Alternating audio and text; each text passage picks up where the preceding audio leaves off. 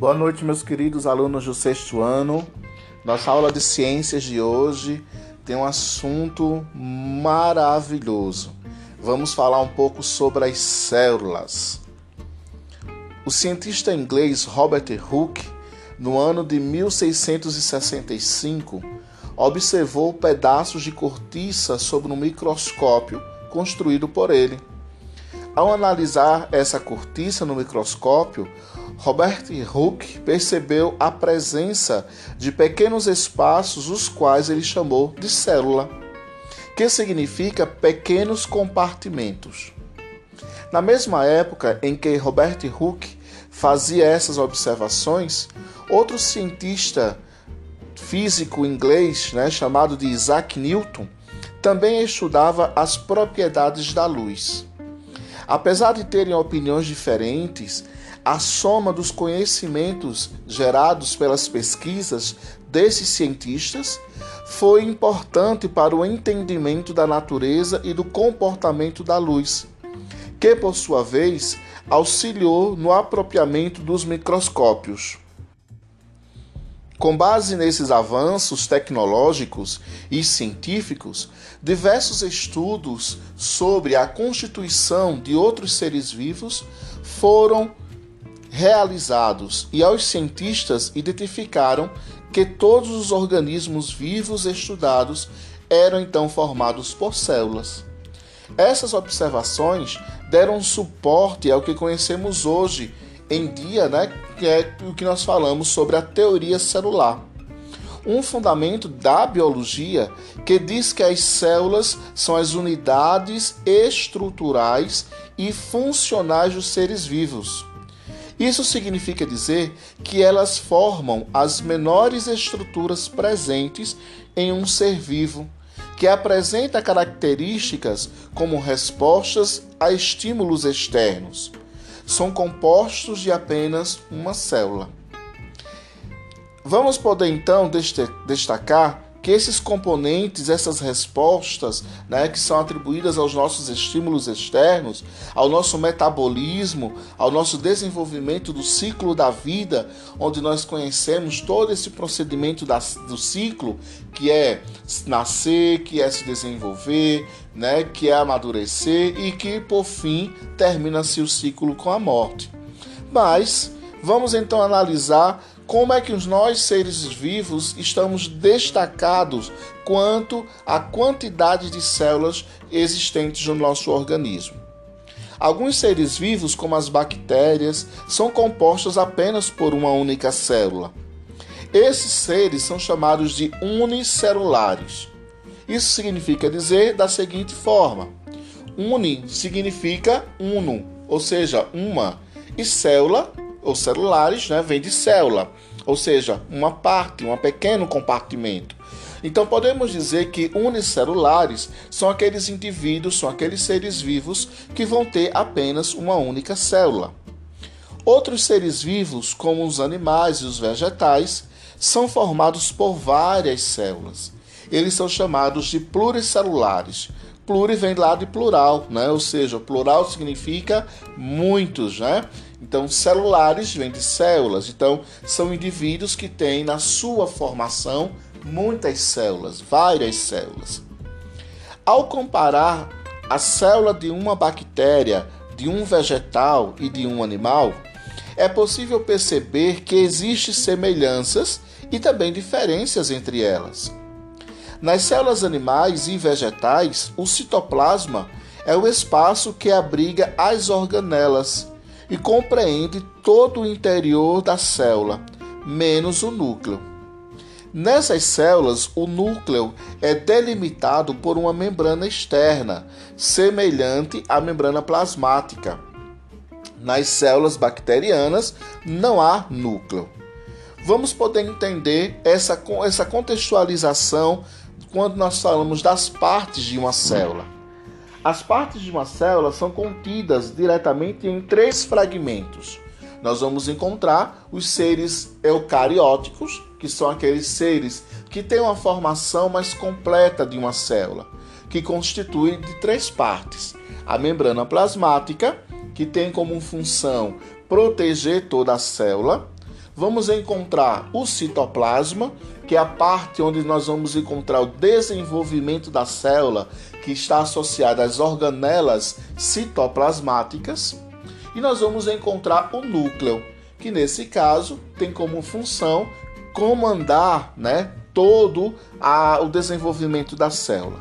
Então, essas três partes, na verdade, estão definindo os, é, os indivíduos, os seres vivos eucarióticos.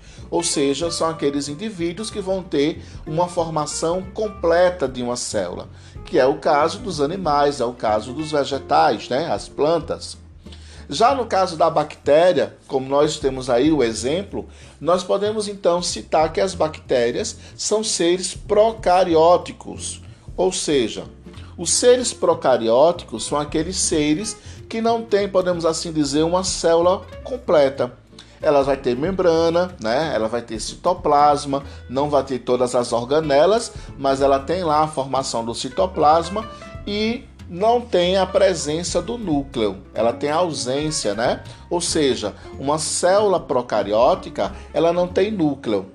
Porém, existe um material genético que é o que vai dar a importância para essa célula, né? Lembrando que todos os, os, os, elementos eles são fundamentais. A membrana é fundamental, é importante ter a membrana, é importante ter é, o citoplasma, mas o núcleo é a parte primordial da célula, podemos assim dizer. Então, os seres procarióticos, a ausência desse núcleo fazem com que o material genético, DNA ou RNA, dependendo do ser vivo, passe a ser um material importantíssimo para o desenvolvimento geral dessas células. Vamos então poder analisar as três células, né, as bactérias, a célula animal e a célula vegetal, para a gente poder entender um pouco essa diferença entre as três. Espero que você esteja com seu caderno, né? espero que você esteja aí anotando essas informações que são importantíssimas. Porém, também você pode acompanhar no seu material, né, no seu livro didático. Você vai encontrar esse conteúdo lá na página 98, 99, certo? Que vai falar um pouco sobre esse conjunto da célula. Então é importante que você sempre esteja acompanhando, né, junto com o seu material didático. Então vamos falar um pouco sobre as células bacterianas. As células das bactérias, elas apresentam uma parede celular membrana celular, citoplasma e material genético. Internamente, eh, há os ribossomos.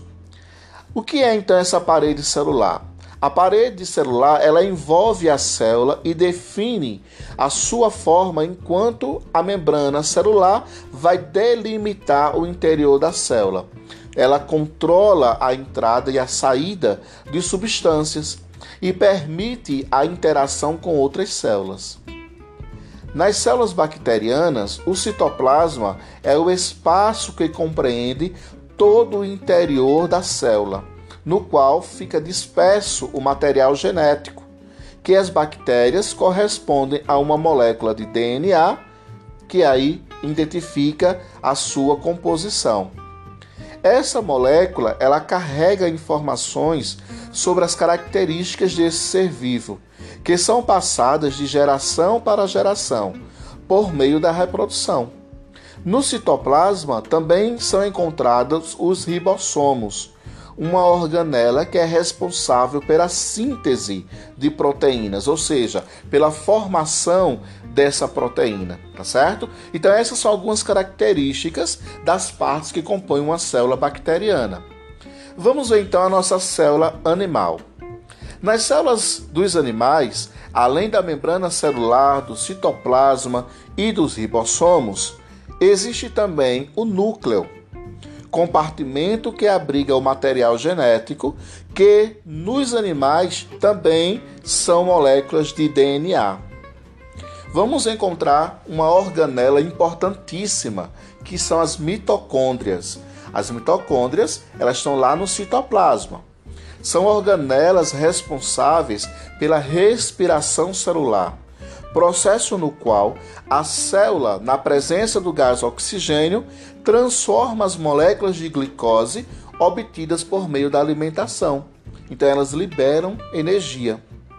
Vamos encontrar o retículo endoplasmático, que é uma organela cujo papel é de síntese e transporte de proteínas e apresenta ribossomos aderidos às suas membranas. Vamos encontrar os lisossomos, a organela responsável pela síntese de lipídios, gordura. Vamos encontrar os lisossomos, que são responsáveis pela digestão intracelular. Vamos falar também sobre o complexo Golgiense, que é uma organela que é responsável pelo armazenamento de proteínas e pela produção de carboidratos. E nós vamos encontrar também os centríolos, que são organelas que desempenham um papel fundamental na divisão celular. Essas são as características que vão compor a nossa célula animal. Vamos então agora falar sobre as células vegetais. O que, que contém essas células? As células vegetais apresentam parede celular vegetal, uma membrana celular, o núcleo citoplasma com ribossomos, com os mitocôndrias, com o retículo endoplasmático, com o complexo golgiense, os vacúolos e os plastos. O vacúolo armazena produtos do metabolismo celular. Os plastos são organelas de reserva de pigmento, como a clorofila, que confere a cor verde aos vegetais. Nesse caso, a organela é chamada de cloroplasto, local da célula onde ocorre a fotossíntese. Então, a partir dessa configuração celular, podemos então verificar que existem essas diferenças entre a célula bacteriana, uma célula animal e uma célula vegetal. Mais próximo de nós, né, que é uma célula vegetal, o que é que nós podemos ter de diferente de uma célula animal para uma célula vegetal? Na verdade, o que vai diferenciar essas duas células é a presença dos cloroplastos. Pois as organelas presentes de uma célula animal, presente em uma célula vegetal, são praticamente idênticas, têm praticamente as mesmas funções. Mas, por ela apresentar uma formação né, desse pigmento, desse, dessa formação da clorofila, que é o que a gente vai encontrar nas plantas, né? Por isso que as plantas têm essa parte verde e são fundamentais, né, para que ela possa se alimentar. Porque é essa parte verde, esse pigmento verde chamado de clorofila, que nós encontramos nas folhas, que ela realiza a fotossíntese. Vocês sabiam que é por aí que as plantas elas se alimentam? A partir né, dessa composição de um metabolismo que ocorre com a luz do sol, com esse pigmento verde chamado de clorofila e com gás carbônico presente na atmosfera. Esses componentes se unem e vai produzir uma reação. A planta ela desenvolve um metabolismo que aí vai produzir energia, que é o que nós chamamos de glicose, vai produzir gás oxigênio e vai produzir água.